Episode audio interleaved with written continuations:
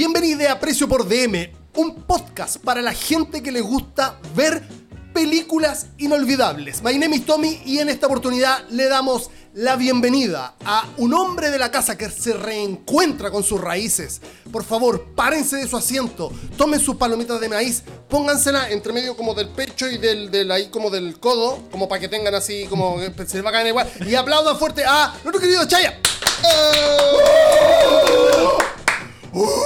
He volvido.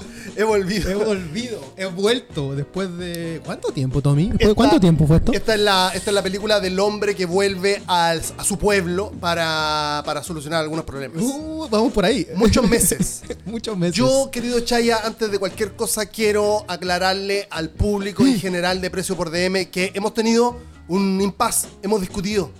Hemos, hemos y me pone la carita así. Quiero crear un ambiente Ah, de, ya, de ya, ya, sí, sí. tensión. Sí, hubo ya algo, no- hubo unos ya no- roces. Ya no, no, ya no hubo, no hubo roce, no hubo nada. Solamente no viniste porque estuviste haciendo muchas cosas. Porque ahora aparecí, el Chaya aparece en la tele. No, pero vamos a estar, vamos a estar aquí presente. He vuelto, ya me coordiné. Tengo el- la, la agenda y el Google, la Pascualina, así que ya bueno, quiero estar acá. Por lo menos semana por medio. Este así, podcast, así querido. Chaya, eh, me parece que en tu agenda podcastera y de, y de creación de contenido es el único donde hablas de una película. Me encanta, por lo mismo. Es bacán. Eh, Así te lo dejo. Es desarrollar, es, exten- es extender y eso se agradece caleta.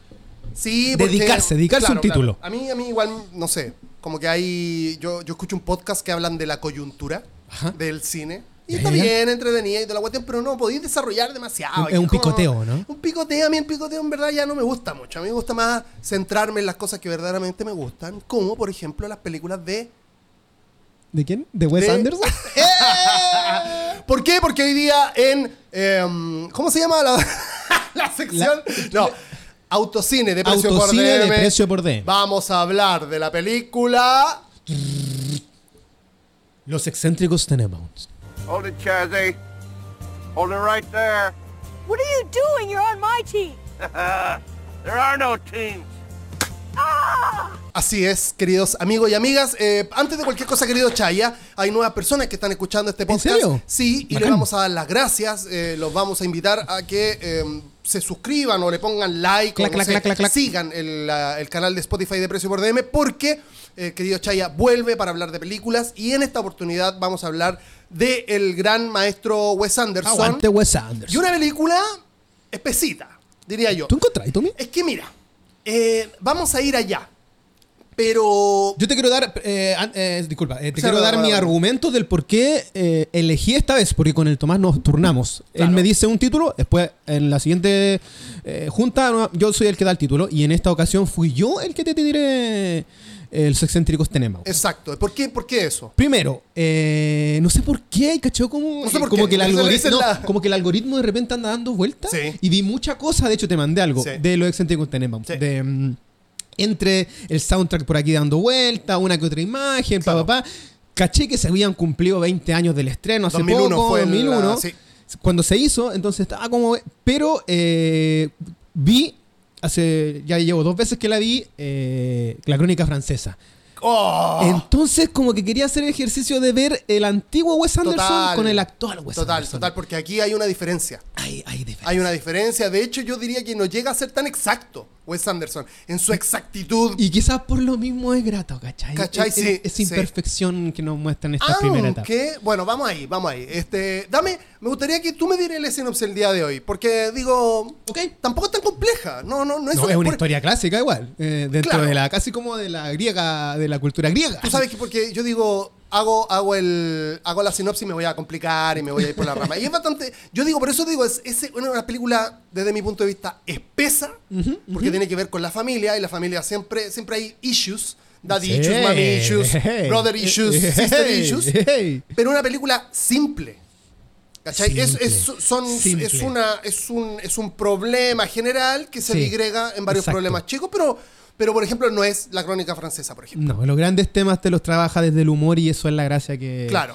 Que quizás hay un humor negro muy particular que toma estos temas fuertes que mencionáis tú de la familia. Y si me estás haciendo, me estás tirando el, el fierro caliente sobre eh, la sinopsis, ¿de qué trata? De una familia bien disfuncional quizás como muchas por ahí, que tuvo en su momento mucho auge, donde quizás había muchos hijos que podían ser increíbles genios. Claro. Eh, pero está la figura de un padre que de, de- en todo presencia eh, es el trauma, es el freno de mano, es el punto en contra. Que después de mucho tiempo decide volver a la casa para quedar en la buena, no sé, despedirse de buena forma. Es una, y reiteramos, esta historia es casi como clásica, incluso puede pasar en las casas de todo chileno y chilena y en el mundo, de ese papá, sobre todo papito corazón, que quiere volver para dejar las cosas en buena, para estar todo tranqui y, sacarse el peso quizás, o de la culpa, o de frentón para ser un ganador y, que no se lo caguen por aquí y por allá. Exacto. Eh, sí, por eso te digo que es pesa, porque este tipo de películas, como ya hemos dicho en otros capítulos de Precio por DM, las películas sirven para varias cosas, para marcar la época de un cierto punto, Claro. para decir, por ejemplo, ahora está muy de moda hablar de este, Don't Look Up y es como que hoy están hablando de este del cambio, el cambio climático y todas las weá y como el, el- como el la poca la poca validez que tiene la ciencia frente a la verdad, bueno, temas muy globales. temas globales, Esto claro. esto la ecología más- que vende hoy, sobre todo. Esto es una cosa más íntima. Esta es una cosa más íntima, pero por eso, a eso voy. Es espesa porque habla de algo, como tú decías, que le puede pasar a cualquier persona. Porque no creo que no creo que exista una persona que no tenga problemas en su familia. En todas las casas se cuecen habas, como En decía, como mi abuela. En todas las casas se pues, cuecen sí. habas. Y eso, yo creo que eh, por eso la película lo primero que trae es como ese sentimiento de sí, weón, puta. Y justo, justo mi papá, Puta, ¿cachai? en mi caso, que es, es un caso, es un tema, es un problema para mí. Este, y acá lo que sí, como siempre, Wes Anderson poniendo no estos personajes, sino que estas caricaturas, ¿cachai? Totalmente, como, totalmente. esto como esta- estas criaturas que aparecen y que.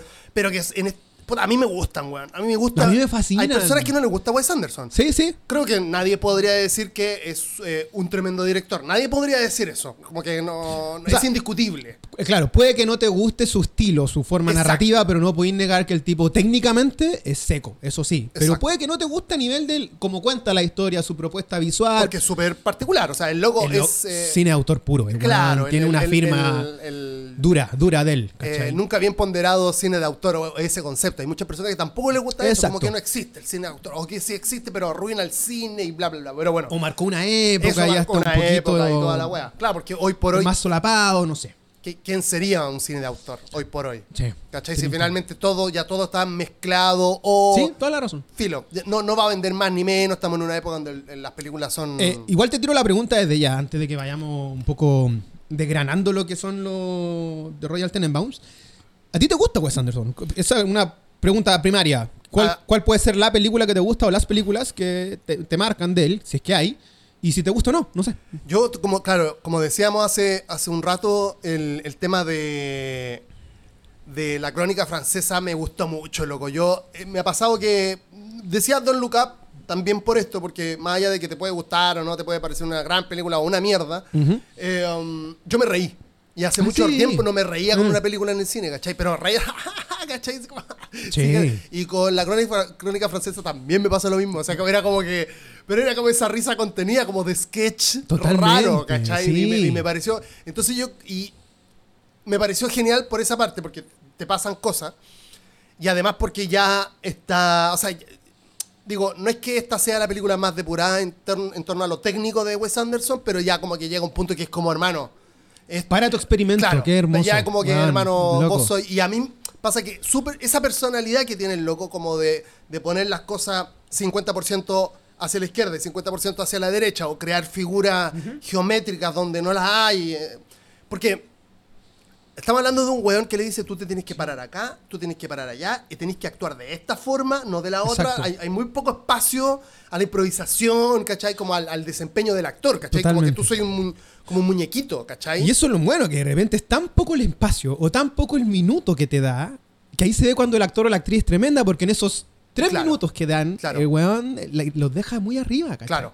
Y ahí habla de una genialidad del tipo en darte ese texto, el por qué a ti, y el- o, o tú búscalo, o tú dámelo. Pero lo, lo que más me gusta destacar de este weón es que yo siempre he dicho que no es solo forma. ¿Cachai? Claro, claro. El weón es o sea, fondo. esta película es evidencia. El weón no es solo forma, ¿cachai? Esta película es evidencia. Es fondo y Sí. no es pretencioso, porque tú puedes decir, ah, sus películas casi como que son postales, casi como que son eh, fondos de pantalla de Facebook, que lo son, que son, Claro. que son Tumblr, que son Pinterest en su momento, Claro. que lo fue. Pero no es solo eso, ¿cachai? No hay un pretensionismo solamente en quedarse en la forma, Exacto. sino que efectivamente, weón, te entrega una historia chistosa, bonita, un mo- te puede dar Con dos contenido. Con contenido, te puede dar dos momentos en que vos decís, oh, wow. Exacto. Te, te mueve, te mueve el pisito, Sí. ¿cachai? Y yo creo que eh, Los excéntricos Tenenbaums, que es su tercera película, es cuando de frente aquí tú, él yo creo que dice, ya, aquí, este, este es mi, mi cancha, por favor, esto es lo que yo soy, Claro. y de aquí en adelante me voy a mover por lo menos eh, en, en esta columna vertebral, por decirlo, Claro. en este camino, y voy a ir jugando cada vez más, más. Pero como que Los excéntricos Tenenbaums es como su... Como el punto de inicio, por Sí, así o es- su definición. Es como su piedra filosofal en, en lo que ¿La respecta. anterior cuál es? Pucha, hay una que. Hay un, no me acuerdo ahora el nombre, lo voy a buscar de mía, ¿no? Pero hay una que. Su primera película actúan, de hecho, los hermanos Wilson. Que está Ah, Owen Wilson claro. y. Este otro, bueno, que también actúa en los Owen, Owen eh, Luke Wilson y Owen Wilson. Están los dos escribió el guion de esta película. Si los buenos son muy amigos. Claro, y, y- igual se nota, porque tiene esa weá como media post-punk de los No, 90, y- y media ellos- como depresiva. Totalmente, ¿cachai? Y de, totalmente. de ese humor medio como ahueonado, como Saturday Night Live. Sí. ¿Cachai? Medio así como que hace esa- eso, esos sketches. Como se irónico, nota. irónico, Claro, in- claro, in- irónico, irónico, sí. irónico, claro. Eh, Aquí tengo la data al tiro, Tomato. el- Dale por mientras para que te. no, te iba a decir que, que es que tiene el, hecho de el planteamiento que haces tú de, de compararlo con la crónica francesa es súper útil, weón. Sí, weón. Es súper útil porque, como te digo, tú te... Primero que todo, para poner contexto, yo no había visto la película. ¿Cacha? ¿Cuál no habías visto? Esta. la- Ah, ya, maravilloso, ¿cachai? genial, me encanta. Genial, porque, insisto, vengo del, del, del cine hace algunas semanas, meses, de ver la crónica francesa y decís, claro, es como tan cuidados, cuidadosamente perfecta la crónica eh, francesa, donde, bueno, ahora he visto posts de Instagram que, bueno, hay, hay unas líneas imaginarias que, bueno, son y cruces que, bueno, ¿Qué ya acá- retículas? y- pero es heavy, weón. Mira, hay una. eh, ¿Por qué te digo que este weón me parece un genio? Y te digo, o sea, no me quiero ir porque tengo muchos pensamientos que se me van a olvidar. Cuando yo salí del cine era como la sensación de haber visto a Ronaldinho en un partido así No, como. sí. ¿Cachai? Porque el loco, finalmente yo reconocí o, o- o me llegó una weá de la crónica francesa como que. Como que el loco hizo lo que quiso, ¿cachai? Porque, weón, la, la hizo difícil. En un momento es difícil llevarle el, el tranco a la película. Es como, weón, pasan muchas cosas y no todas están conectadas, no todas tienen que ver, pero se van como entre- entrelazando en el hecho del diario, ¿cachai? De este pasquín. claro. Que si te das cuenta es algo así. Yo no quiero decir que sea lo mismo, ¿cachai? Pero es algo así parecido a lo que, a lo que hizo Tarantino con Pulp Fiction. Es, es un Pulp Fiction, ¿cachai? Es un, es un magazine de cosas. La misma Claro. película es un magazine de varias cosas. Claro. Que se- tiene este hilo que conduce sobre la historia de este director que va revisando como esta historia, ¿cachai? Que el New Yorker, por decirlo así. Es Claro. un gran diario que en esos que todavía hasta el- hace un- bueno, hasta hace unos años eh, había muchos columnistas. Y como que lo, Claro. aquí lo que, lo que vibra de esa película son que la historia de cada, de cada columnista, como su forma, su pluma. Pero, pero, aquí te lo plantea pero el desde hilo las películas. El hilo, el hilo conductor es este director Sí, que hace como, totalmente. como que se lo revisa. Totalmente. Que es uno, de, es uno de los cánones, po, que tiene Wes Anderson, de, de historias corales, historias corales Claro, de muchos personajes en torno a uno, quizás. Claro. En torno a una que nos vamos desgranando. Sí. Lo que ocurre con los excéntricos Tenenbaums es que tenemos magistralmente a Jim Hackman como un, sorry lo, lo voy a decir en chileno, un viejo saco wea de toda saco por- wea. pero que es malditamente adorable igual, ¿cachai? Sí. Porque es un maldito, es un perro bastardo. Pero te gusta verlo, te reís con él, Sí. es como tiene como un encanto, ¿cachai? Es como el típico viejo eh, que te va a cagar, pero Sí. la sabe hacer. Y eh, retomando con Crónica Francesa, tenía a Bill Murray, que este otro seco director, que es más parco, que es más callado, pero es muy bondadoso en darte tu espacio para que escribas. Claro. Para muéstrate. ¿cachai? Claro. Entonces, un weón que le encanta trabajar con estas historias corales de muchos de- personajes. No llorar. No llorar. Aquí no se llora, aquí no se llora. Por favor, aquí no se llora. ¿Viste esa weá? Es que es como una estupidez, pero es como, no se llora. Pero fíjate, fíjate que en todas las películas de, de Wes Anderson está esta figura de un personaje femenino masculino Cierto. que se ancla en esta fauna de otros caricaturitas chiquititas que giran Cierto. en torno a ese. Lo voy a encontrar siempre. Acá tengo el dato para cerrar lo que quedó en- en el aire, que su primera película es Bottle Rocket, que es sobre un robo donde actúan los hermanos Wilson. Después viene Rushmore, que es muy buena, Sí. de- que es sobre tema de una elección de un, de un, ca- de un cabro chico bien despreciable de un colegio.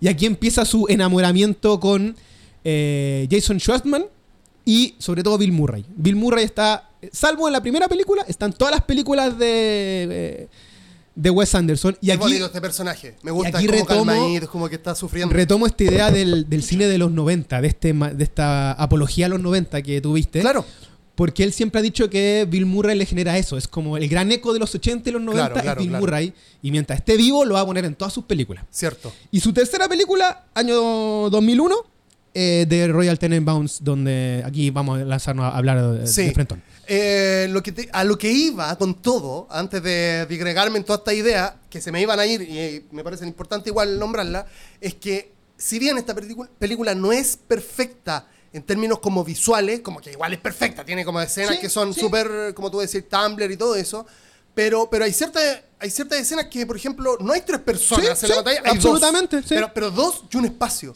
Igual también eso es maestro, por ejemplo, cuando llega este loco que es el, el hijo tenista y se sienta al Reggie, lado de Reggie. Owen- claro, al lado de Owen Wilson en una silla de tres y hay dos. Porque hay un hay como un vacío al lado. Hay, no sé, hay, hay, hay- a lo que voy es que visualmente, visualmente, no hay algunas escenas que no son perfectas. Hay algunas que sí, pero no todas como son el canon hacia el futuro de, de Claro. Wes Anderson. Sin embargo, sin embargo, la historia sí lo es en todo momento. Me quedan ciertas dudas, y seguramente tú me las vas a aclarar, pero por ejemplo, eh, la historia se construye con triángulos. Totalmente. po, weón. Hackman con su esposa Royal Tenenbaums. y el nuevo y el nuevo y el nuevo Henry. Henry el, el- Este, su- este nuevo. Claro, el pololo, El esposo el- el de. nuevo esposo. Caitlyn, que es Angelica Houston. exactamente Diva y este loco es eh, Danny Glover. Danny Glover. Daniel Glover. sí. ¿Cachai? Entonces tienen este triángulo como amoroso de lo que pasa entre el marido anterior y el nuevo marido y las cosas que como confluyen entre los tres. Están los tres hermanos. Totalmente. ¿Cachai? Reggie, Chaz y Margot. Está Margot, su hermano y su Pareja. Y su pareja, Ellie. que es Owen Wilson. Ellie, sí. ¿Cachai? Este, está el papá y los dos hijos, que es Chaz y do- los dos Uri hijos. y, y así, sí. ¿Cachai? Este, entonces la- son puros triángulos. está el personaje de Bill Murray, Raleigh, con su Dudley, que es este chico con el cual él está lo está experimentando, investigando. Claro. Y está Margot. No, tenéis toda la razón. ¿Cachai? No me había Son percatado, como- pero se como- construyen en, en triángulos. Y sí. sin embargo, está esta cabeza que es eh, Hackman, que hace como. que hace como de. que hace como de estafador a la Sí, final. pues, es un timador, pues. Es un, es un estafador de- en lo económico y en lo familiar. ¿Cachai? que, que como tú decías, yo creo que la historia se construye en, en dos. en son varios actos, pero de hecho está hecho en, en- en capítulos, pero son dos grandes ejes. Como me parece que la, la incursión de él, de la, vi- bueno, la vida, la presentación de los personajes, que esa es la guay que te iba a decir. ¿Por, qué se dice que hoy el cine no está, eh, eh, no está tan bien depurado? ¿Cachai? ¿Por qué, no está, ¿Por qué el cine hoy está como lenguaje ha decaído? Porque esta película en 10 minutos te crea un universo. Loco, todo. 10 minutos. Todo. Tú pones la película y pon 10 minutos y están Está. presentados. Todos los personajes, tú sabes cómo sienten, eh, qué les gusta, a qué se dedican, cómo van a ser en el futuro y el papá. Y el papá se va como... Y te remata con Hey Jude de los Beatles sonando de fondo, weón. Y Mordecai volando, que es el halcón de que Rey. el halcón. Que paréntesis, dato freak. Eh, Mordecai de un show más de Cartoon Network, El Pájaro, de la serie animada, ¿Sí? es en honor a Mordecai No, de no tenía el idea. halcón de Brutal. los Tenenbaum. Conche tu madre, ahora me lo quiero tatuar. Porque Siempre me ha gustado Mordecai. Iba- te lo iba a dejar esto para después, pero déjeme eh, para que no se me, no se me olvide. Rippy, rippy, rippy. Em, los, los excéntricos Tenenbaums pasan en Nueva York, Sí, pero es una película que no se ve como Nueva York. es cierto. Tiene un eco constantemente, ¿cachai? La, la casa está en, Yo sé que aquí tengo el, el dato de dónde está ubicada la casa, en Hamilton Heights, que es un barrio bien cuico de allá. Pero es una película que tiene un eco muy británico. Sí, ¿Por qué? Porque la película habla de The Royal Tenenbaums, como Claro. los reales, como una realeza, una Sí. familia casi como aristócratamente fracasada, ¿cachai? Como media patética. sí. Entonces, su, su espíritu es súper british, los colores que tiene como muy Sí, opaco, como sepia. mucho sepia, muy otoñal, Pero es una peli que transcurre en Nueva York y disgrega totalmente de los colores típicos de Nueva York. Sí, Y ahí ya tenéis como una, una genialidad de darte, no sé cómo debe ser, un doceavo personaje que es netamente el espacio, el Claro. ambiente. Darle Sí, una personalidad cierto. particular a estos personajes, ¿cachai? Y, el- y en la misma ciudad, el mismo entorno, eh, tiene su propia espíritu, tiene un, un propio sello. Es cierto, es cierto, tenés razón, sí. em, no sé, weón, e- eso es lo otro, como que el, la- las fotos de este weón son siempre una weá que tú, claro, como que podrías hacer screenshot y subirla a Instagram todo el día, todo el día. De, mil, de mil... Bueno, si, empezamos a hablar estéticamente de cada personaje, y reitero, quizá lo que más me gusta de este weón que no se va a quedar en la forma. Tú hablaste del caso de Reggie, del tenista. Al tú lo veis con su cintillo, que decís, ¿por qué un tipo todavía usa cintillo de tenis? Todavía usa muñequera de tenis. Pero siempre está con su barba, su rostro parco y su lente oscuro. Sí. Siempre está con lente oscuro. En la única escena cuando él no está con lente oscuro es cuando se le va la vida a la mierda Claro, y se decide suicidar, por decirlo así, Sí. se corta las venas Sí. y él se saca los lentes, se rapa y Se se, saca la, se saca la o barba. intenta afeitarse. Y ahí vemos su rostro como sin estas máscaras del, del, del, del ex talento, Claro, que es un rostro súper nostálgico, súper triste. Tú al weón lo veí y decís, oye, me da pena, weón. Sí. Que, que penca su vida, ¿cachai? Sobre Pero él, que- él la ocultaba con esta, Sí. este maquillaje como de los lentes medio cool. sin embargo, toda la gente lo reconoce. Ah, Por lo demás, Como que le hace, ¡eh, Y él buena, como buena! saluda, Sí, él es pues, como, sí, ¿cachai? buena Sí, claro, claro, claro, sí. Pero ahí de, cuando él se saca esta barba y todo, ahí tú veis, oh, weón, está triste. Sí. Loco súper triste, ¿cachai? Y esa es la weá que decís tú con respecto al fondo de la película, con la historia, ¿cachai? Con el hueso de la película, porque ya, bacán. Todos los personajes son como íconos medios noventeros, bonitos, tiene una música de la puta, Sí, sí, increíble. Este, está esta weá que decís muy tú, eh, muy super indie.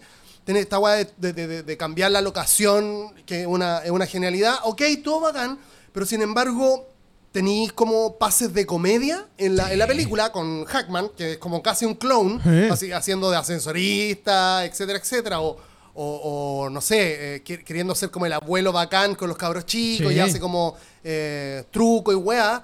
Y después este loco se está cortando las venas y Wow. cae muy transpotting, po, weón. Al pico. Es como. ta- Es terrible esa escena. Radiohead y vos decís, mierda, loco, Te este pasa, está- te vaya al otro punto, ¿cachai? Claro. Te vaya al- o, o pasa con el personaje de Chas, de Ben Stiller.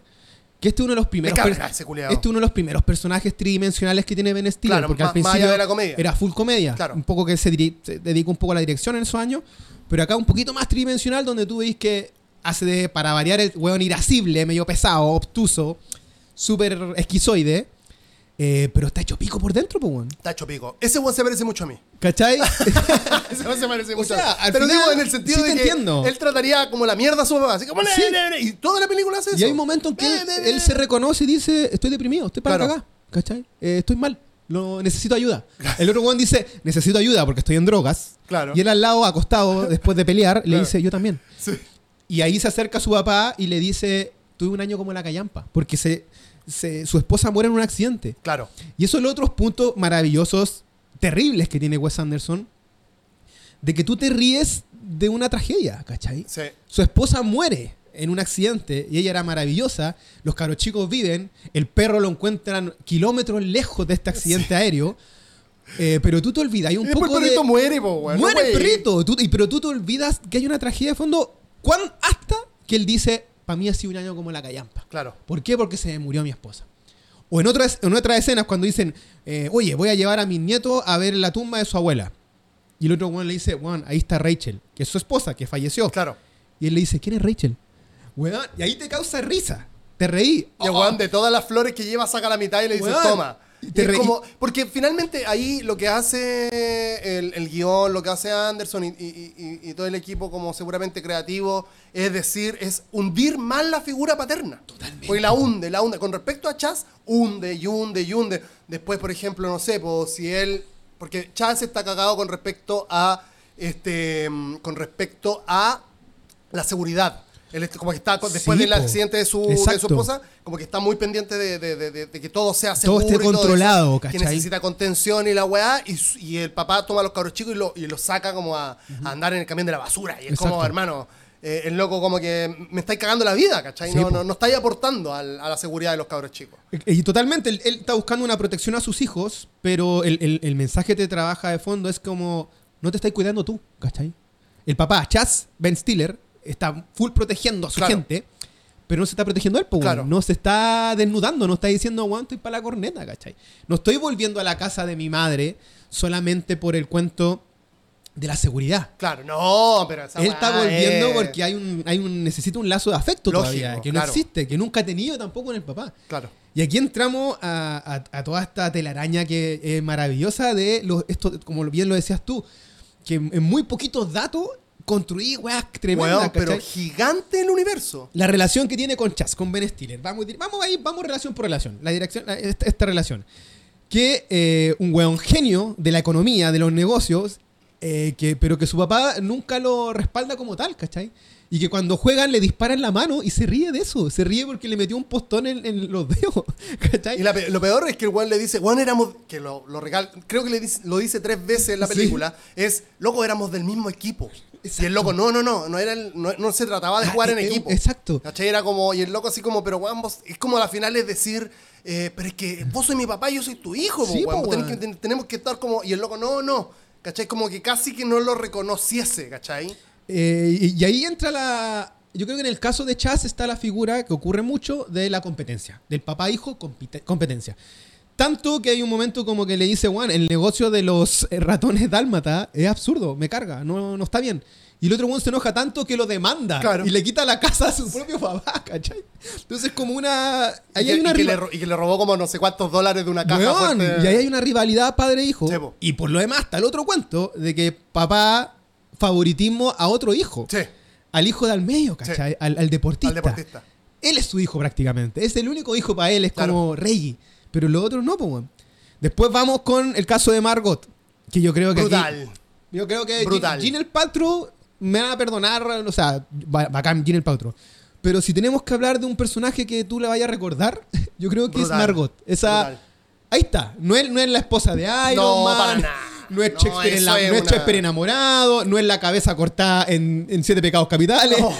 No, weón. Es Margot. Sí, total. Es, ahí está todo Total. un icono popero, ¿cachai? Sobre todo, Estético. ella es los 90. Weón, es Daria. Es Daria antes de Daria, ¿cachai? Eh, es Garbage. Es todo ahí. Es Sí. como la melancolía, el dolor, la pesadumbre y la cara de poto, pero a la vez la belleza de, de esa weá. Claro, claro, claro, claro. Y la, como una postura frente a la vida. Sí. Este, como, como, norma, como ella normaliza estar deprimida, ¿cachai? Porque está toda la película deprimida, no, no está nunca feliz. ¿Cachai? Nunca, y con mucha razón también. O sea, la primera weá que te construye en el personaje es que el, el- este loco, el Tenenbaum, el Royal, dice, les presento a mi hija adoptiva. Ah, siempre. Y el loco es como, hermano, ¿qué weá Siempre. pasa?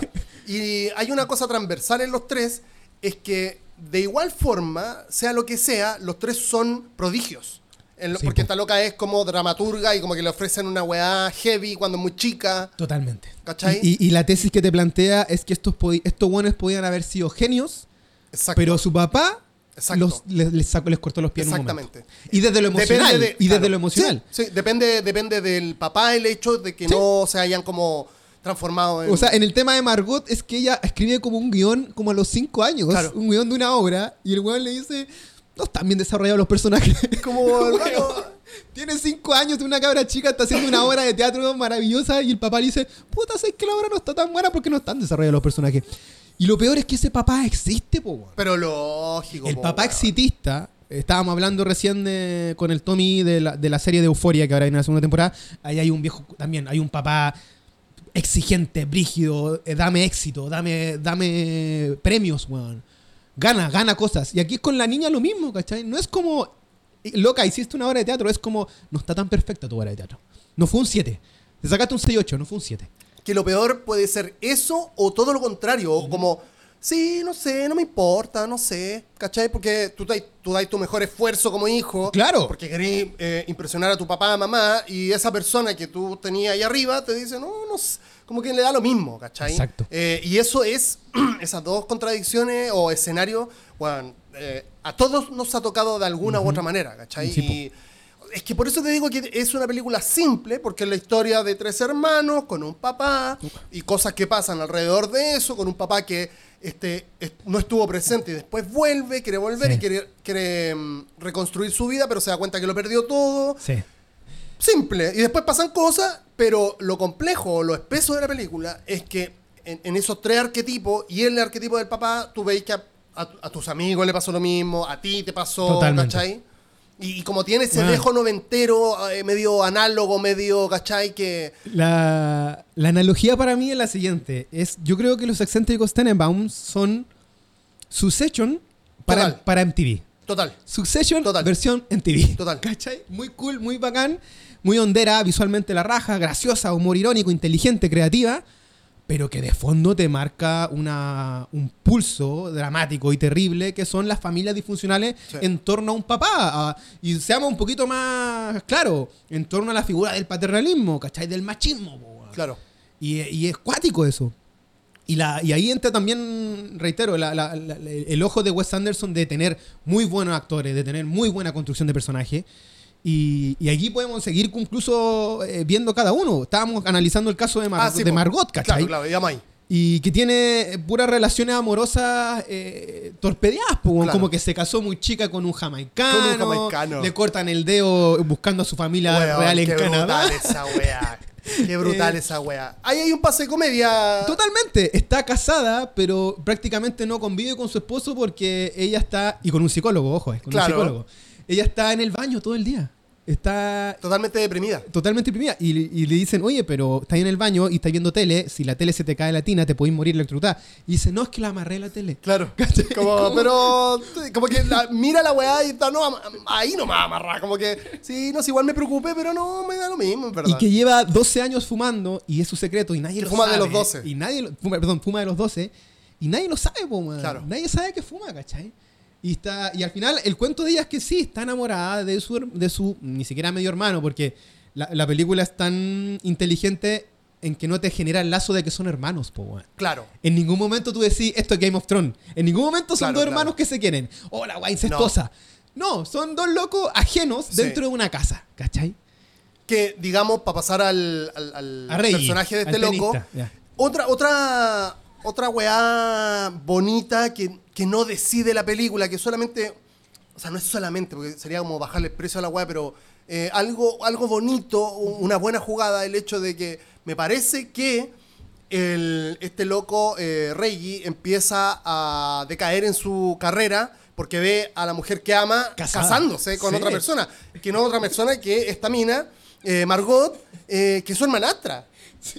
Es una locura. Es, y eso se sabe al fi- casi al final. Es, que toda la secuencia del partido de tenis, cuando el weón podía haber sido el mejor de todos los tiempos, y el loco está deprimido, y, y es, muy, es muy chistoso porque es casi irreal, porque dicen, pero ¿por qué estará tan mal? Él mira constantemente al público, y la cámara enfoca, enfoca y, y está los hueones de la mano, ¿cachai? Y el loco está tan deprimido que se saca los zapatos. Saca los zapatos, empieza a tirar las pelotas para afuera. No, da pena, po, weón. Da pena, el loco. Es que esa es la weá.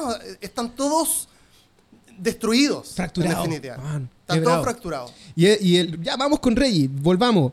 El loco vive escapando constantemente. Él vive en un barco, en un crucero. Claro. Y manda cartas solamente, ¿cachai? Claro. Ese es su contacto porque no quiere estar ahí. Claro. No quiere estar con ella porque sabe que no pueden estar juntos. Claro.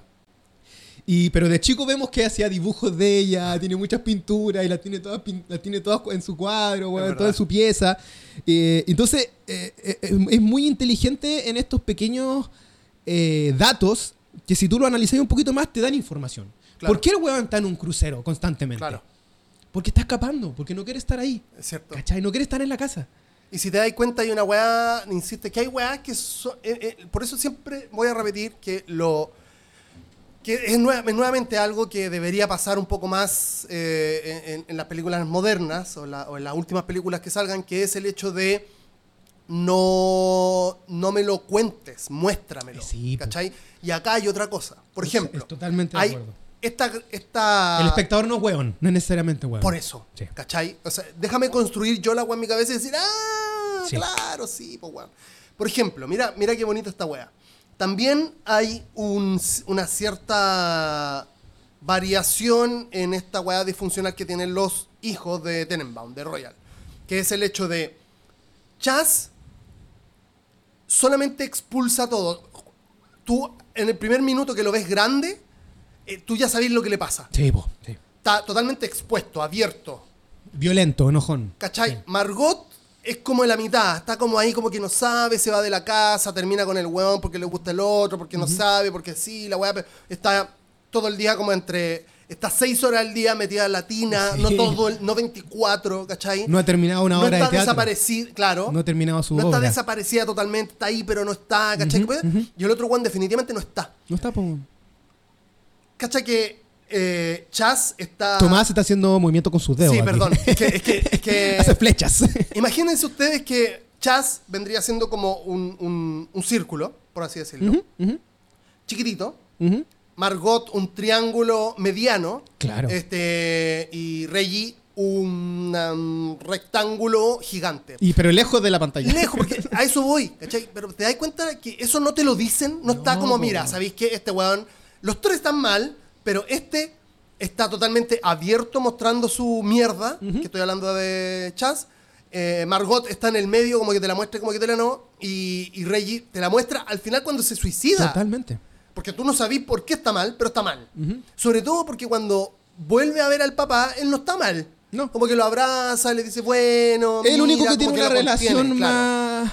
No de perdonar, pero como de entender al viejo. Y da hasta de quererlo. Es Claro, el único. sí, Reggie. Es el- pero también tú entiendes porque el papá con él siempre fue diferente. Fue más papá. ¿cachai? Exactamente. ¿cachai? Entonces, eh, a los tres les pasa lo mismo, pero está expuesto de forma distinta. Totalmente, sí. ¿cachai? Y, y de forma gradualmente distinta en este triángulo. Entonces, como que finalmente es una película que es una caricatura, una caricatura dinámica, ¿cachai? como Sí, que po, weón. está, está así todo el rato.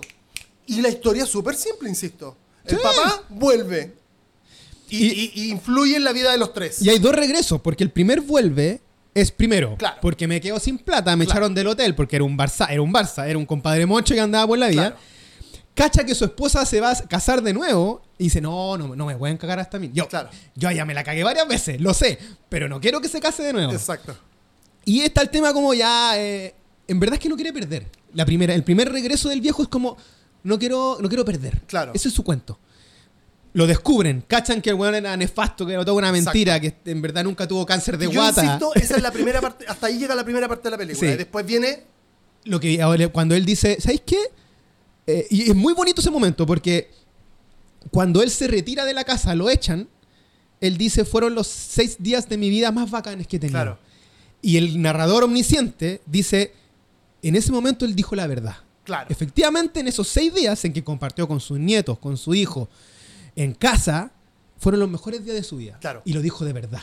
Y ahí vos entendís como que el dice... verdaderamente real. Sí, y ahí vos decís, ¿sabéis qué? Efectivamente no me estoy muriendo, pero quiero tener una, reden- una redención con mi gente. Eh, la redención, exacto. Y aquí viene esta redención un poco casual, que ocurre lo del casi suicidio de Reggie, donde él lo va a ayudar, ¿cachai? Lo va a apañar.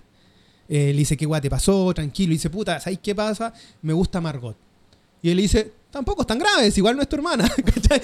Y, dice, "Y hay, hay cosas más raras. Y Claro. dice así como, relájate, tú vive la weá, vive tu vida, sé feliz.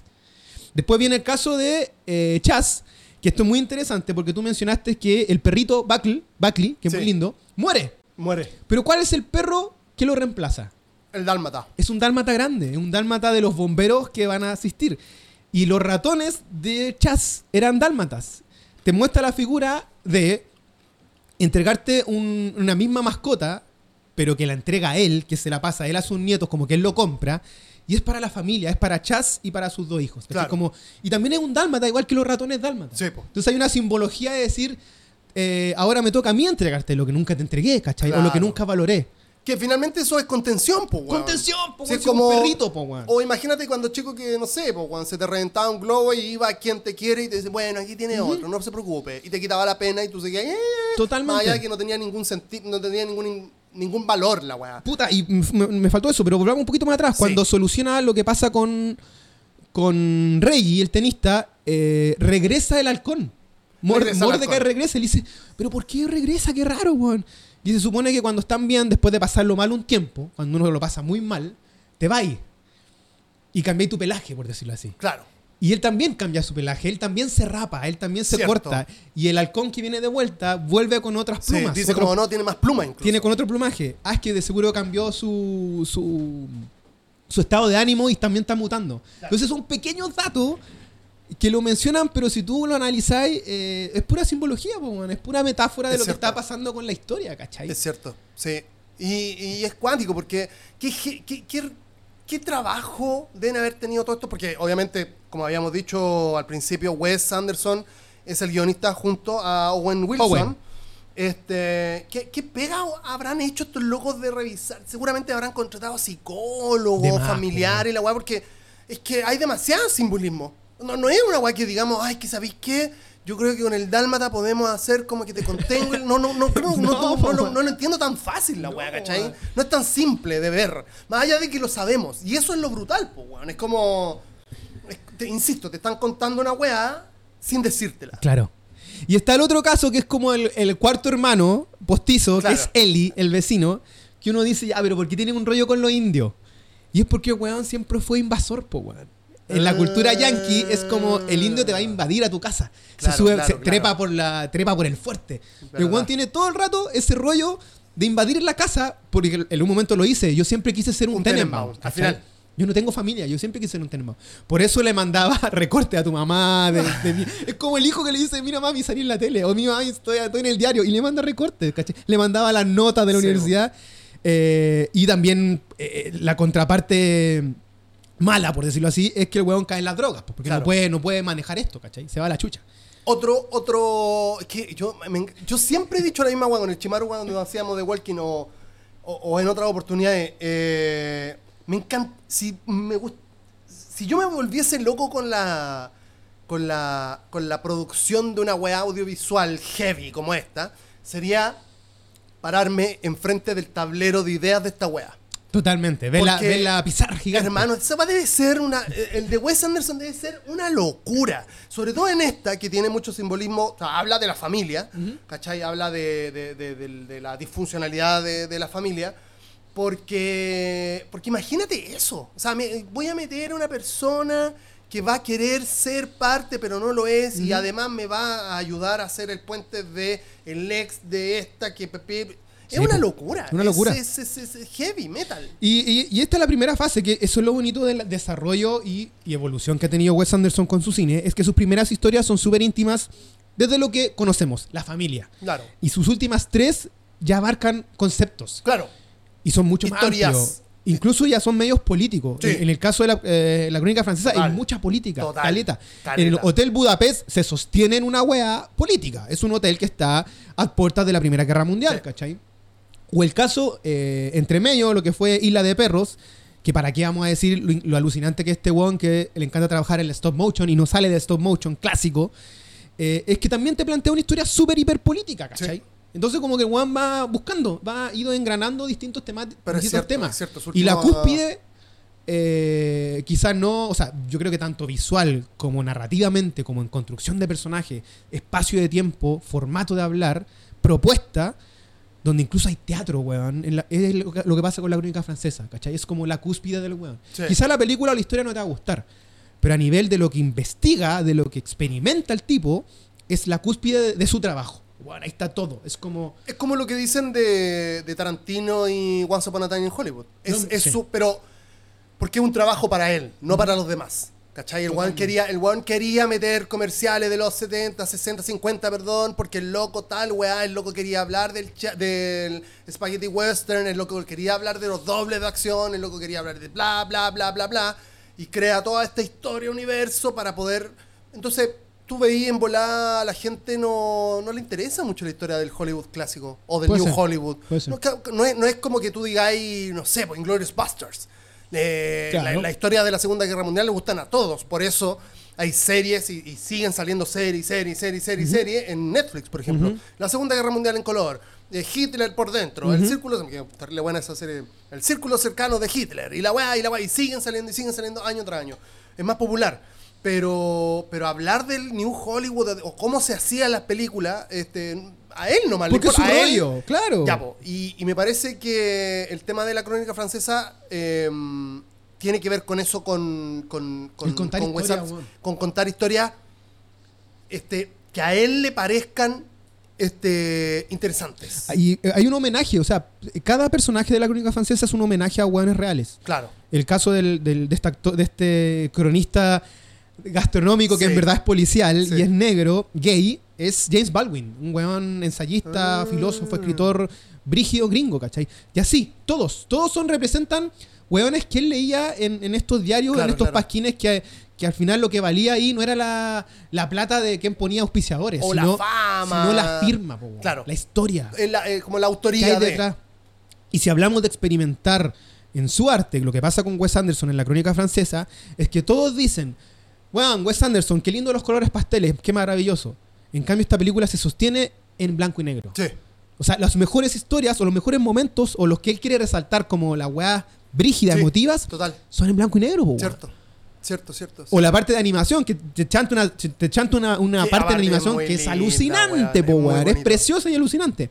Entonces, para mí, eso es como el cuento. Pero es muy lindo ver su primera película, dejémosla como tal, eh, lo que pasa con los excéntricos Tenenbaums, de ir mu- mutando un, un poco este personaje. Y ahora, haciendo idea con lo que tú me estás hablando, de lo que pasa con Bill Murray, este director, que igual es como omnisciente, ¿cachai? Si Sí, bien po. la película gira en torno a él, él no es protagonista. No, es, aparece en ciertos momentos para decir, a tu historia le falta esto. Exacto. O mejor corta esto. Sí. No así lo que pasa con Hotel Budapest, que el personaje del, del dueño del hotel, Ralph, eh, Ralph Fiennes, sostiene la cuestión. Claro. Eh, el fantástico Mr. Fox, la, la stop motion, un zorro, George Clooney de voz, eso tiene la historia. Royal, Tenen-. Royal Tenenbaums, lo mismo. Eh, Moon, Moonrise Kingdom, lo mismo. Hay un cabro chico Boy Scout.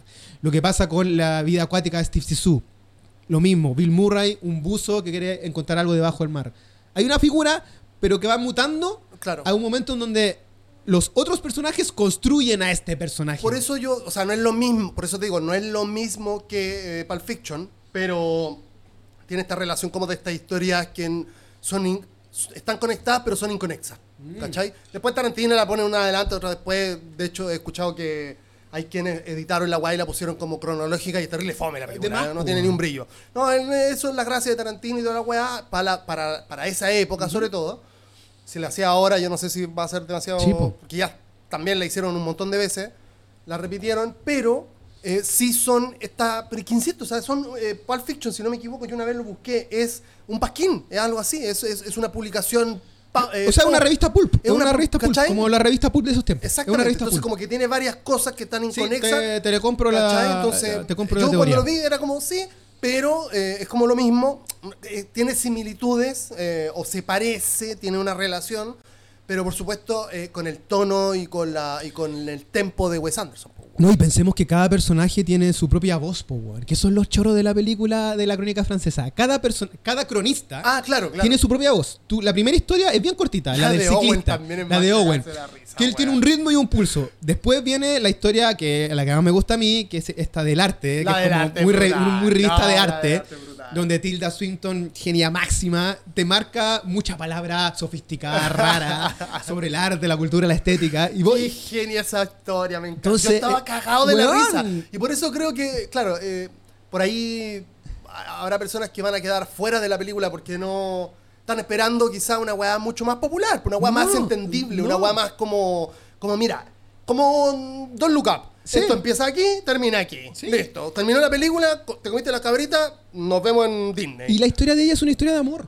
¿Cachai? Una historia de amor. Es de un, de un, pre- de un preso con una paca. Y se aman. Y todo gira en torno a eso. Y Andy Brody es increíble. Es un, es un weón que yo, yo creo que el que más me reí fue con él en esa historia. Después viene la historia de la más eh, McDormand, que es esta. como una, una suerte de. De eh, eh, columna de opinión Claro. política, full política. Weón, esa es muy política. Ahí Pero- yo creo que cualquier persona que va como al cine a ver una película que... Pero el eco es una mujer soltera, Sí, po, weón. feminista, que está evocando el amor de la juventud. Claro, claro, Eh, claro. la belleza de los jóvenes. Sí, sí, sí, sí, sí. De sus ideales, de, de lo que ya no tengo. Claro, claro. Esa weá es increíble, po, weón. Y ahí ya te remata con la idea de la soledad en torno al regreso al hogar constantemente, con esta historia de un cronista Claro. gay, solitario, blanco y negro, pero que su punto máximo es sobre cuando un chef, se eh, él te tira el, el speech que te dice, pucha, comí una weá que casi me mata, pero su sabor me recordó a mi casa, al Claro. hogar. Y uno vuelve constantemente a esos hogares. Weón, es como dame tres líneas y me la hiciste. Claro, claro. Bueno, Sobre bueno, todo que es todo lo contrario en términos como narrativos, porque se da toda la... La- es un, finalmente es un, un gran sketch. Totalmente. eh, esa última... Bueno, son todos grandes sketches, pero ese último es un porque finalmente después Bill Murray toma la weá y le dice... ¿Y por qué votaste esa parte? Como Es la mejor. Es la mejor, así pero, ¿cachai? Entonces, no sé, weón, a mí me, me, me- gustó mucho. Mucho, No, mucho, y- mucho. Y mucho. punta, ya aquí va a salir el fan un poquito adentro, pero. Eh, Timothy Chalamet. Timothy Chalamet, lo- este año tú lo puedes ver en tres películas. Sí. Lo puedes ver en Don't Look Up, lo puedes ver en Duna y lo vais a ver en Crónica Francesa. Yo creo que en en Crónica tres- Francesa es la que más actúa. Pero en las tres partes es un weón diferente, Totalmente, loco. totalmente es como distinto, vos decís, pero- este pendejo es un weón diferente en las tres películas. Sí, es un weón sí. versátil. No está Sí. haciendo el mismo personaje Sí. las tres veces. Sí, sí, sí. Eh, el weón seco, Sí, ¿cachai? sí, totalmente. A mí- yo, eh, tú sabes que de una a mí no me interesa.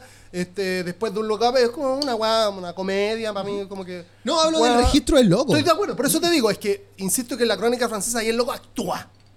Ahí el loco actúa de un personaje. O sea, el loco te, te tira como, te, te- te- crea en tu cabeza este weón como medio prodigio, que está como metido en la política, que le piripipí, piripipí. Eh, me parece pipiripipi. Que muy cristiano, boludo. ¿Cachai? Entonces, que tiene esto, a veces, a veces tiene como que te tira comedia, después te tira una agua política, después se emociona, después se enoja, ¿cachai? Es un hombre muy, es un joven hombre muy de los nuevos tiempos, como muy abierto, muy claro, emocional. claro, claro, claro, claro. Y a mí me gusta mucho la, la otra flaca, que no tengo idea cómo se llama. ¿Jennifer Lawrence? No, no, no, en eh, la crónica francesa cuando esta que anda en moto, que viene con un Ah, sí, y una actriz nueva. Yo la sigo, una actriz nueva francesa. Pero chistosa, ponte tú, el loco, eh, volviendo a Wes Anderson, la crónica francesa, le da, no sé cuánto saldrá Saoirse Ronan, que es la chica que hace esta prostituta que está, que está al lado del chico que toman, secuestran. Sí. Ella sale muy poquito. Sí, De hecho, sale que la miran de reojo, desde un cerrojo la miran. sí. Y es como toda la belleza de la bohemia francesa ahí, de los años 50. Sí. Pa. Y te dice tres diálogos, como muy poquito, así como. Y un poquito mamá ella con el niño, o Claro. como hermana mayor. Y listo, Sarsoy Román no le tiene que salir nada más. Y ahí está. Es como, weón, la hiciste. En segundos es un tremendo papelazo, ¿cachai? Y Me es- acuerdo de la escena de cuando llega esta, que la, la mina, la señora, que es como su, es su profesora, parece, ¿no? ¿En cuál? En la crónica francesa, la de Timothy Chamal, Chamalat. No, Chalamet. ella es la periodista que está registrando, Eh, eh, eso, está documentando, haciendo crónica de todo el proceso revolucionario Claro, juvenil, ¿cachai? Claro. Y que bacán aparte, como que el proceso revolucionario. Y juegan No, y la Es música genio. de fondo, todo, Genio, ese, genio, todo ese pop francés de los 50. Cuando muy- llega cuando llega como a tomar once a la casa de los papás de Timothy y tiene como ¿y por qué va a llorar? No, no sé. En verdad no estoy llorando. Una lágrima. Una lacrimógena. Weón. Y ahí está, otro, otro ejemplo. Christopher Waltz está ahí, pues, weón. ¿Verdad? Segundos, se- en segundos hace un, de un weón detestable que se la quieren enganchar porque ella es soltera y el weón está soltero. Y en esos segundos te lo quieren colocar ahí. Conche su madre, weón. Película culiada. y esa historia, esa historia, esa historia francesa, de toda esa música que tiene de fondo, toda esa. la- la- vuelvo a la bohemia francesa juvenil.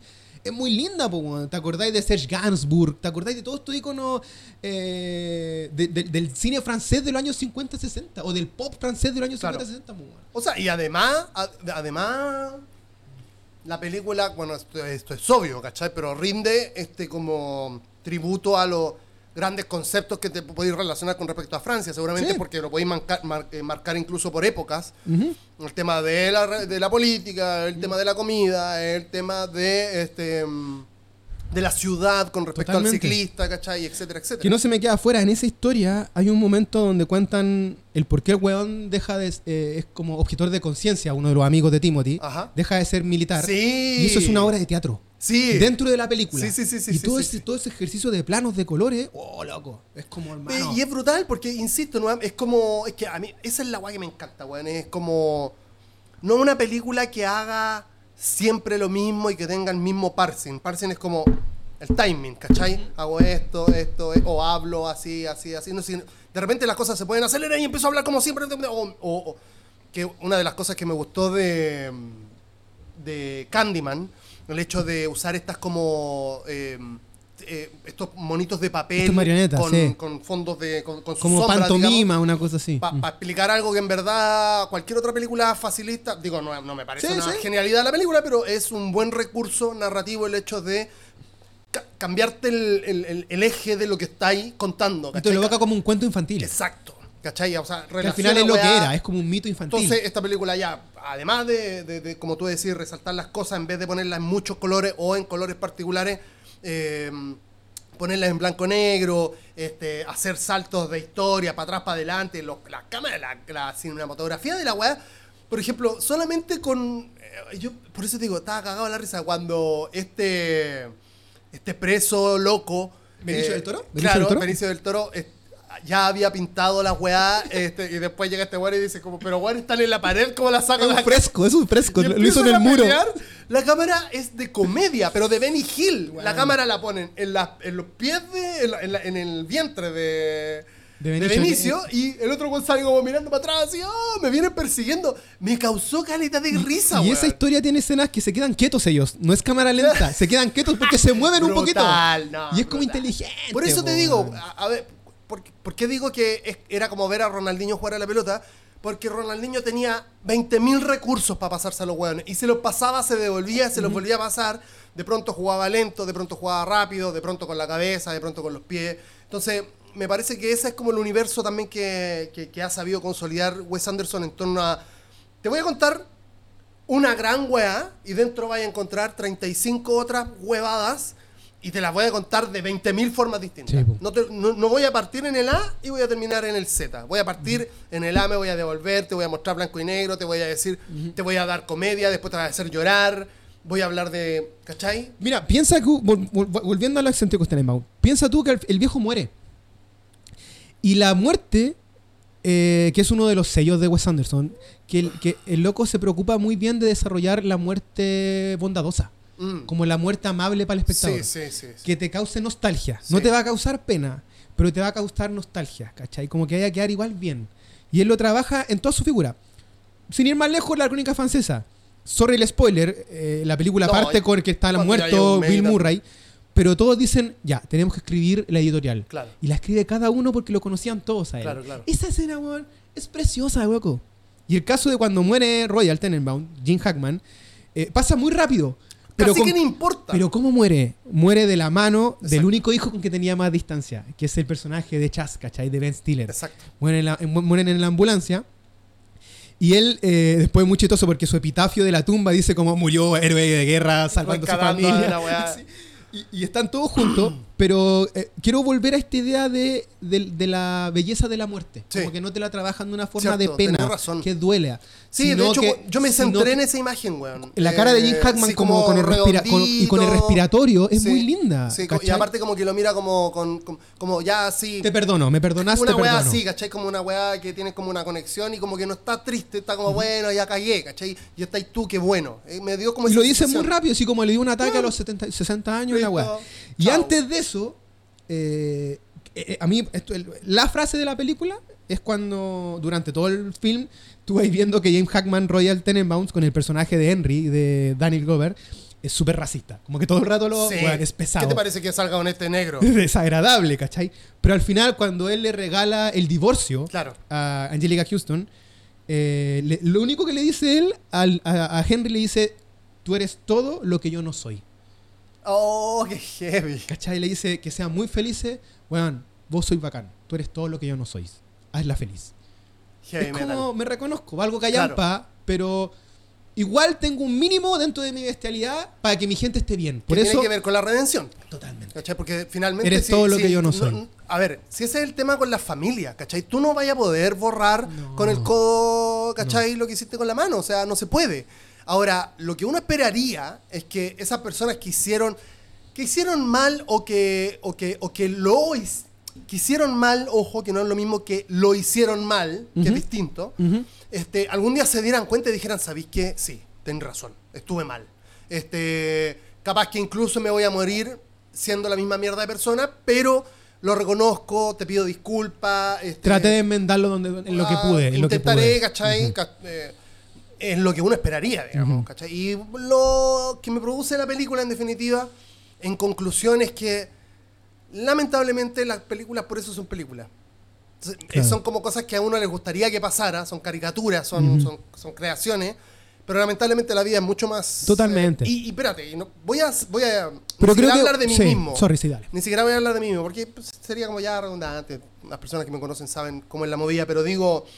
Yo salí con una flaca, y sorry, mi- ahora mi polola me está escuchando seguramente, discúlpame, te quiero mucho. Este, pero yo salí algún tiempo, hace muchos años, con una flaca que estaba cuidando, tenía, tenía a su hija y además cuidaba a su sobrina, como Chuta, su ya. mamá, ¿cachai? Ya, ya, ya. Porque su hermana carreteaba las 24 horas del día. ¿Cachai? Yo siempre que hablaba con ella y le sacaba este rollo, porque para mí era una weá que era como casi que te digo que me gustaba escucharlo porque era un era heavy metal, pues, o sea, no. Claro, claro. Sobre todo porque uno espera eso de un hombre, no de una mujer. ¿Cachai? Lamentablemente. ¿Me entendido, no? O eh, sea, eh, es heavy. lo que o sea, ocurre, sí. Es como lo normal, entre paréntesis. La- ser mierda no, Sí. no tiene que ver con un género. Este. Mierda de persona. Y yo, comparándolo con mis mierdas, yo decía. Qué heavy debe ser eso para la cabra chica, para esa cabra Sí, chica. Sí, porque los cumpleaños, porque las navidades. Estoy hablando de que, por ejemplo, eh, porque digo, la mamá no estaba mal, según me contaba esta flaca. No, no, no era que, por ejemplo, estaba perdida la droga. Le gustaba mucho el carrete. No estaba ni siquiera perdida en el alcohol. Le gustaba el hueveo.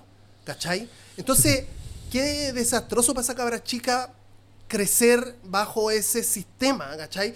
Y después, ¿cómo se compone? Ahora, ¿Quién es ella? Si vamos a la película, ¿quién es ella? eh, por supuesto, es Es Margot. Margot, po, weón. Por supuesto, Pasa que te la satirizan, pero es Margot. Es- Ahora- ahí hay un, cúmulo de, un cúmulo de Margots. Ahí hay muchos Margots. Ahí hay muchas Margots vivas. Totalmente, totalmente. Eh, este, ahora, después con el tiempo, conocemos a personas que, incluso con las mierdas que han vivido, pueden seguir adelante. Como que no, es, no es que sea fácil perdonar, pero prefieren como, como, como amoldar la realidad a- a- a- al amor. Claro, Al, al querer y exacto. toda la guay que ya saliéndonos un poco de la película, en definitiva. ¡Oh! Yo no que no. tanto! O sea, al final Porque el- chanza a las finales. el no, eh, eh, sí, Eh, chanza. porque el tono de la película también es Es eso. El tono es nostálgico, weón. No es risa, no es tristeza. Porque Margot, ¿cómo termina su relación con...? Ella al final termina en secreto, porque ni siquiera es público, pero en secreto queda, se queda con Rey. Ellos se quedan juntos. Sí, y, ella, sí, sí. y ella termina Pero su obra de pa- teatro. Con, con, con, con Royal. ¿Cuál es? ¿Cómo termina? Que ahora no Él le dice algo así como sé feliz, hija. Una weá muy corta. Como que ¿Verdad, se pegan una conversa. Ah, y después van a comer y le dice, eh, por favor, sírvale a mi hija. ¿Sí? Y él Listo. bueno... Ese dato. Sí. Listo. No dice mi hija adoptada, dice sírvela a mi hija. no, sírvale a mi hija. Claro, Punto. verdad, verdad, verdad. Ahora lo recuerdo. ¿Cachai? Sí, bueno, eh, por eso te digo, es magistral. Eh, eh, eh, es heavy. ¿Cachai? Y Es el último heavy. minuto, por favor, dejémoselo Sí. a Pagoda. Pa- ¿Era actor ese caballero no? No sé, pero es Me parece que no era. no, es muy alucinante posible que no haya sido actor. Esta idea del Robin de Batman, así. oh, Y le pone una puñalada Dice, dos "Puta, no- veces. Nos conocimos porque me salvó la vida cuando alguien me apuñaló. ¿Y quién te apuñaló? Él. porque me la había cagado. Y el culiao- Bueno, y después la puñala por lo mismo. Y también Sí, cagó a- porque cagó me a echaron, me echaron, todos. me echaron de la pega. así. Eh, con una weá suiza, con una. de esas multifuncionales suizas. Son a bitch, que una puñalada que no te va a matar, ¿cachai? Una- Te, te apuñalo solamente. Oh. Pero bueno, es muy leal con él. Y, Claro, están claro. todas. Y está el otro amigo, el del otro hotel, que, que- que al final era, medio ascensorista. médico también. Sí. igual era médico. Bueno, una fauna, eh, yo creo que, eh, que se valora caleta est- este tipo de películas que te entregan, que te deforman el mundo de una buena manera, ¿cachai? Como, y y de, de- como decís tú, el- el- esta eterna tesis que hemos hablado, de historias familiares que ocurren, que pasan, que son terribles, lo que, eh, lo que, lo que transmuta dentro de este hogar, pero te lo satiriza con personajes alucinantes, ¿cachai? Y con frases muy pequeñas te construye weas muy lindas que o te puedes poner a llorar o te dice, oh, qué bonito, weón. Así O como- te cagáis de la risa. te cagáis de la risa, sí, pero es una risa nerviosa, ¿cachai? Es como una risa muy nerviosa. Todo tiene su final. Querido Chaya, hemos llegado al final de este capítulo. Por favor, lo que tengas que decirlo, dilo ahora, no tengo miedo. Eh, vean la crónica francesa. Sí, total. Por favor, aprovechemos. Yo creo que ahora viene la temporada de premios. Lo más seguro es que esté, no sé si en todos los premios, pero Algo vean. se lleva. Por favor, vean la. No sé si va a ganar o Para no. mí el mayor premio es que primero que Pero exista pero y después haberla visto en el cine. Porque es de esas y, películas re- y que uno revisen dice, la. Denle una segunda oportunidad si es que nunca se la, sin que se la dieron a Wes Anderson con su cine, porque de verdad un tipo. No para es tan complejo. No, weón, cierre simple. No es tan complejo. A grandes rasgos, vean Los Excesos Tenenbaums, vean El Fantástico Mr. Fox, Isla Sí. de Perros, La Yo a esa te- esas dos tengo que verlas de nuevo. No, la Isla de Perros yo creo que la vi varias veces, pero la Mr. Fox no la he visto Puta, mucho, son creo. maravillosas. La vi, la vi, pero Vean, no, no, vean no- las no películas. la recuerdo mucho. La única, no- la, la más baja para mí siempre ha sido Moonrise Kingdom, que es la que es de los Scouts. Pero todas las demás yo le daría una segunda o tercera lectura. Perfecto. Son muy buenas películas. Eh, que la gente escuche Hola Vecino. Sí, podcast, un podcast que hablamos de la memorabilia. Hola vecino, eh, donde hacemos varios crossover contigo también. Estuvo Francisco aquí, va a estar lo, lo más seguro que hasta de nuevo acá. Así que también escuchen Hola vecino. A todas las personas que llegaron hasta este punto del podcast, muchas gracias. Estamos conectados a las finales. Tú me estás escuchando a mí y yo me siento en compañía de ti. Si todavía no has hecho suscribirse en el botón suscribirse o seguir como Caxo sea en la página de Spotify, hazlo ahora porque todas las semanas hay capítulos nuevos de este podcast y quién sabe, capaz que hay incluso más contenido que estoy pensando de algo que viene muy dentro de mí y no es caca. Ojo. 2022 con sorpresitas. Se Ya, vienen no, cositas. tanto, pero es que tú sabes que me gusta hablar, entonces bien, como dale, que... dale, dale. Muchas gracias, gracias por hacerme compañía, nos vemos en el próximo capítulo. Nos vemos por ahí, ¿no veis?